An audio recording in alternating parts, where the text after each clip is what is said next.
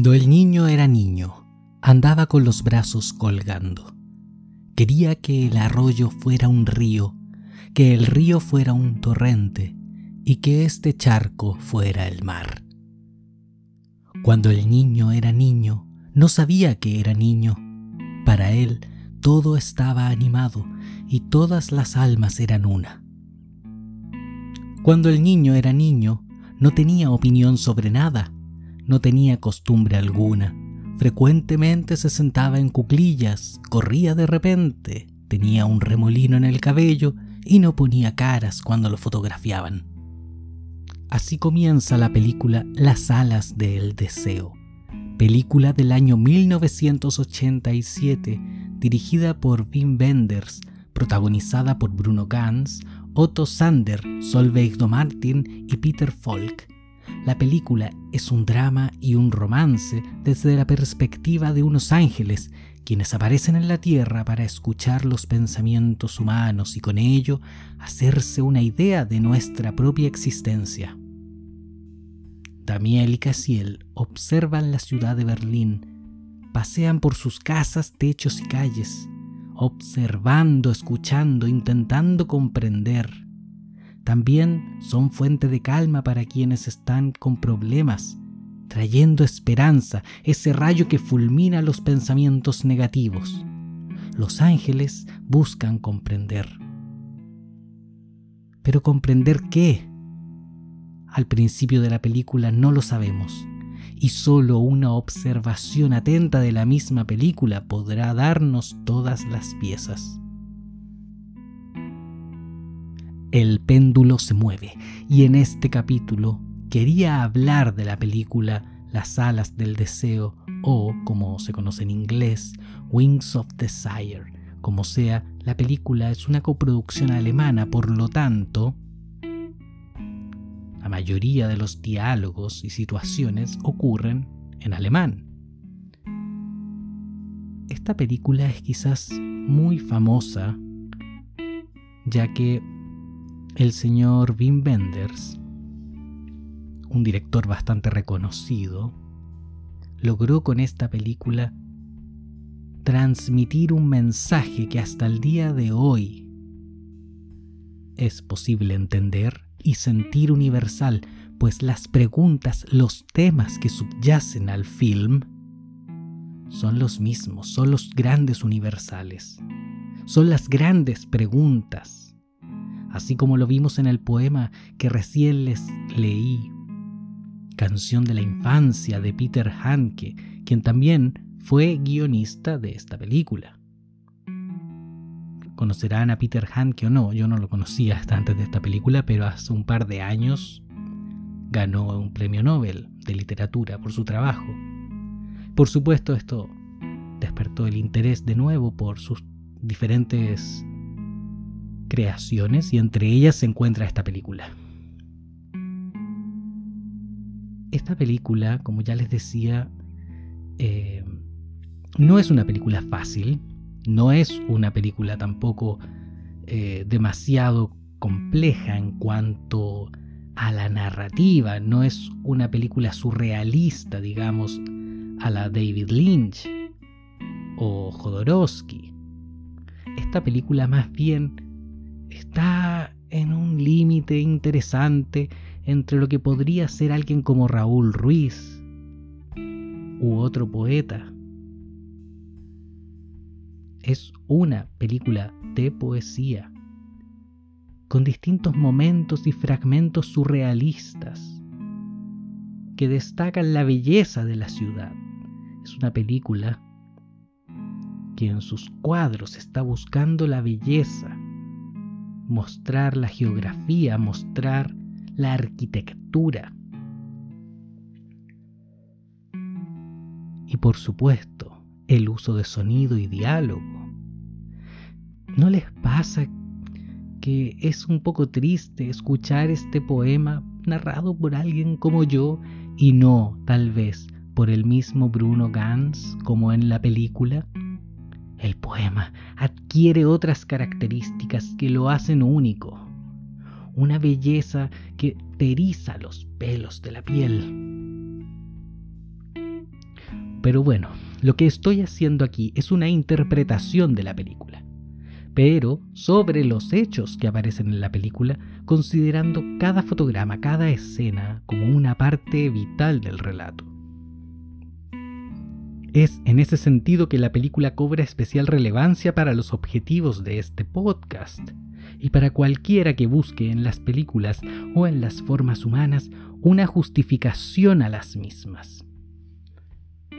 Es verdad, los hechos no requieren justificación, los humanos somos lo que somos, pero ¿por qué a veces somos tan duros con nosotros mismos, con lo que hemos hecho, con nuestras civilizaciones y cultura? Vamos a verlo a través de los ojos de dos ángeles que no tienen nada que perder. Y sin embargo, se conmueven de alguna manera frente al dolor, frente a la experiencia humana. Damiel y Casiel, los ángeles observadores de Berlín. Ellos no tienen idea de los sueños, ni son capaces de comprender el tiempo estando en esa posición, todo lo que pueden hacer es registrar, como viles máquinas, las pequeñas experiencias humanas. Como cuáles, una madre soltera, un joven que no sabe qué hacer con su vida, un padre preocupado porque su hijo no está produciendo nada, no está haciendo algo, un hombre cuya madre ha muerto recientemente y tiene que ordenar las cosas, está en esa etapa previa al duelo. Un actor norteamericano que va a Berlín para grabar una película en la que no tiene mucha confianza. Estas y otras tantas cosas, tantas cosas que componen nuestra humanidad, nuestras pequeñas existencias diarias. Pero esta película no busca empequeñecer la existencia humana, no. Eso sería el camino fácil, el camino del nihilismo.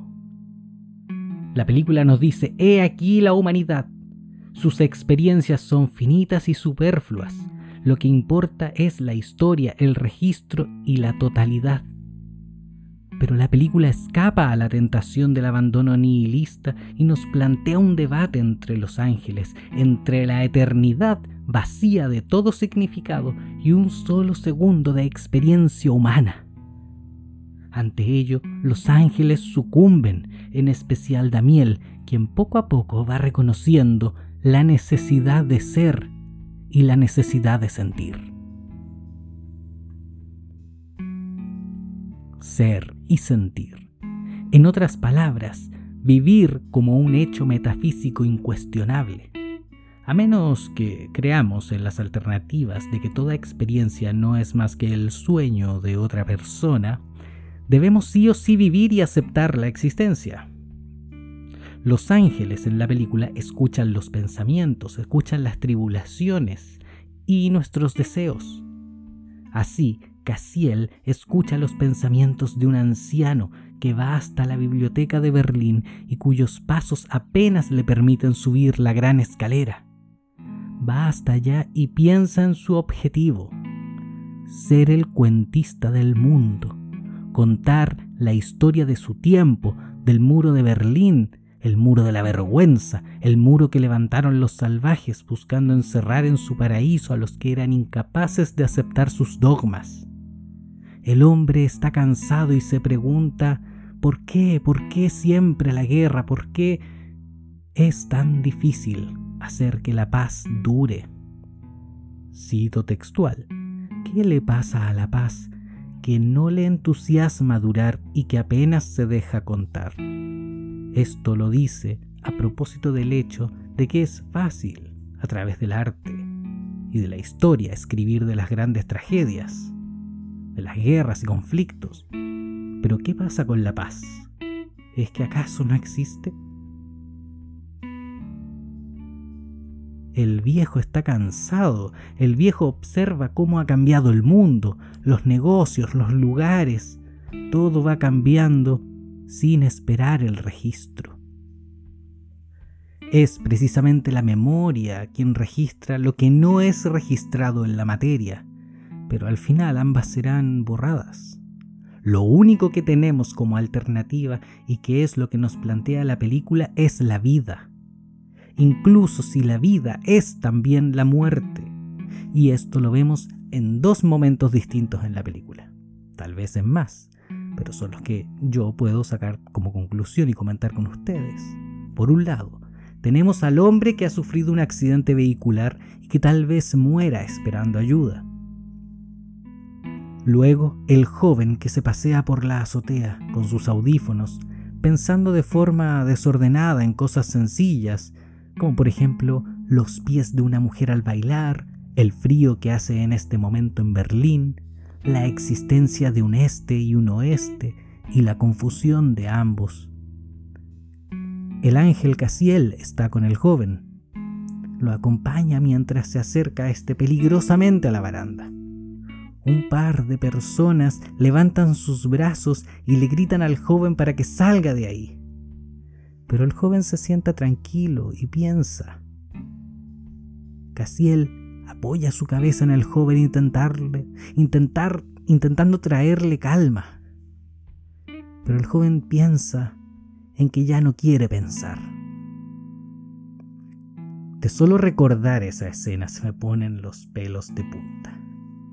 Un escalofrío me recorre la espalda porque en verdad es una de las escenas más hermosas y dolorosas de la película. Una película que ya está llena de todo eso, de belleza y dolor, pues ambas cosas tienen que ir juntas. La existencia comprende que hay una multiplicidad de emociones e interpretaciones y cada experiencia humana será distinta, sin ninguna razón aparente más que nuestra propia razón o sin razón. El ángel Damiel, que podríamos considerar el protagonista de esta película, está interpretado por Bruno Ganz, actor que podría justificar toda su carrera en esta sola película.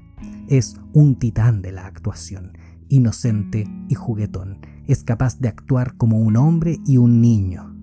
Es por ello por lo que Damiel, este ángel interpretado por Gans, decide experimentar el mundo humano no solo por el deseo de sentir el aroma de las cosas, el calor o el frío en las manos, pero porque también ha observado a una mujer. Esto permite que nos hagamos la siguiente pregunta. ¿No son al final todas las películas una historia de amor? En las alas del deseo, la mujer es una trapecista de circo. Su nombre es Marion. Damián la observa ensayar su rutina. La mujer no está satisfecha con su vida. Algo falta. La mujer entra en su camerino. Damián la sigue, la escucha con atención. Ella piensa en su vida, en lo que quisiera ser. Una mujer poderosa, bella e independiente. Mientras Damiel agarra una piedra que Marión tiene como decoración, juega con ella, la palpa. Entonces ella se va quitando el vestido, mostrando su espalda desnuda. Damiel parece conmovido y acerca sus dedos para tocarla, pero no lo hace. Mantiene su mano alejada del cuerpo de Marión y se va con su piedra. ¿Qué es lo que nos dice Marión? Marión sufre por una sencilla razón, tan sencilla y aplastante a la vez. Marión vivía, es decir, reconoce la existencia de la realidad, los eventos sensoriales, mas no necesariamente las emociones, pues sabía también que la existencia de todos nosotros, de ella misma, de hecho, era pura casualidad, que podía ser una cosa u otra, y en esto no había ningún significado posible. Es la misma pregunta que se hace el niño en el poema Canción de la Infancia. ¿Por qué yo soy yo? ¿Por qué soy Aldo Espejo y no soy otra persona que viva en el Congo? Podría ser cualquiera. Marión reconoce entonces una consecuencia lógica a la existencia. Y es que, aunque no podemos elegir quiénes somos o cuándo, tenemos poder de decisión. Marión dice textual, comillas, no sé si existe el destino, pero las decisiones sí existen. Cierre comillas. Aquí tenemos al famoso libre albedrío una vez más. Cierto, tal vez demasiado vinculado a lo psicoanalítico por una cuestión de influencias temporales. Solo en un mundo psíquico como ese es posible concebir una presentación de Nick Cave con una propuesta estética bastante oscura en lo que parece un lujoso hotel. Pero bueno, estamos en el mundo del sueño, de la ficción, de las películas. Pero, aún así, el libre albedrío de Víctor Frank, por ejemplo, y otros psicoanalistas es libre albedrío. La individualidad es también una de las formas de entender la realidad que Marion reconoce como axiomática. No puede ser entendida a través de la experiencia coral que nos plantea el mismo film. Es por el contrario subjetivo y por eso debe centrarse en la pareja. La pareja es la mezcla unitaria perfecta. Desde ahí, se sigue construyendo en lo biológico la especie humana y desde ahí parece comenzar todo nuestro periplo en las distintas edades del humano.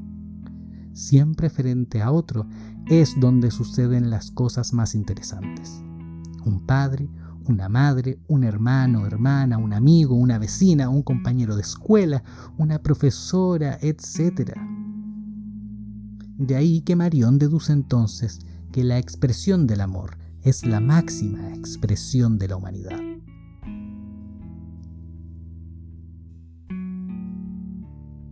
Los ángeles trataban de conocer a los humanos a través de un popurrí de situaciones, pero así no es como entiendes lo que es ser humano. No puedes entender lo que es vivir leyendo sobre la vida. Es imposible es un primario, la vida es un ente conceptual, digamos, no es un ente realmente. Pero la vida es un concepto axiomático, no puedes definirla. Así como no podrías definir el rojo o explicarle a otra persona lo que es vivir. Puedes explicarle lo que es respirar, lo que es comer, reproducirse. Pero la experiencia de vida, ¿cómo la vas a transmitir? porque además no todos podemos vivir de la misma forma, ni vamos a reconocer los mismos valores. Eso es lo que nos hace únicos. Pero volvamos a Marión y lo que nos dice ella sobre el amor, lo que le enseña a Damiel, cuando éste por fin se presenta a ella, ya no como un ángel, pero como el hombre de carne y hueso con el que ella soñó. Lo más alto a nivel cognitivo es el amor, la aceptación, la redención, el viaje, la transmutación, el dolor compartido y los secretos por revelar. Todo eso es aceptado a ser vivido para toda la vida, sabiendo que habrá cosas en el camino que lo harán difícil. Pero es lo que se ha elegido y por ello es más importante que todo lo que uno no elige, como lo que te tocó de familia, por ejemplo.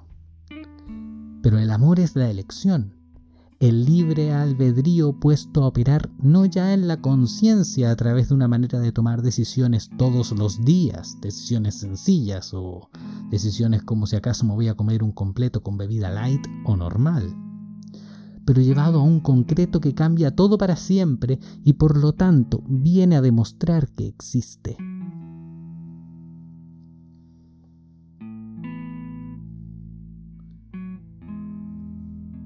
¿El libre albedrío existe y el amor existe? ¿O son acaso una quimera, un artificio solo posible en la ficción? Creo que hemos visto el amor alguna vez, pues todos podemos reconocerlo. Así, la historia, que no es otra cosa que la acumulación de experiencias humanas, se impone a la eternidad. La vida humana desde lo mundano de los sentidos, directo hasta el más alto desarrollo cognitivo. El reconocimiento del amor y su implicación cósmica se impone frente a la perfección, a la eternidad y la no experiencia de los ángeles.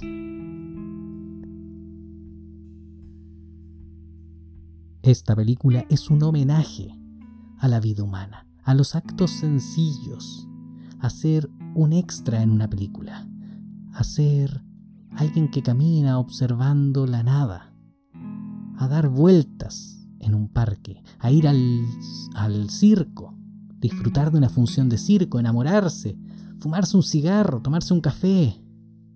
La película nos dice que disfrutemos con esas cosas. Que no elegimos, es verdad, pero podemos seguir eligiendo. Podemos enamorarnos, elegir de quién nos enamoramos. Cuando elegimos de quién nos enamoramos, lo que en realidad estamos eligiendo es cuáles son los valores que estoy dispuesto a compartir para siempre con una persona que no soy yo.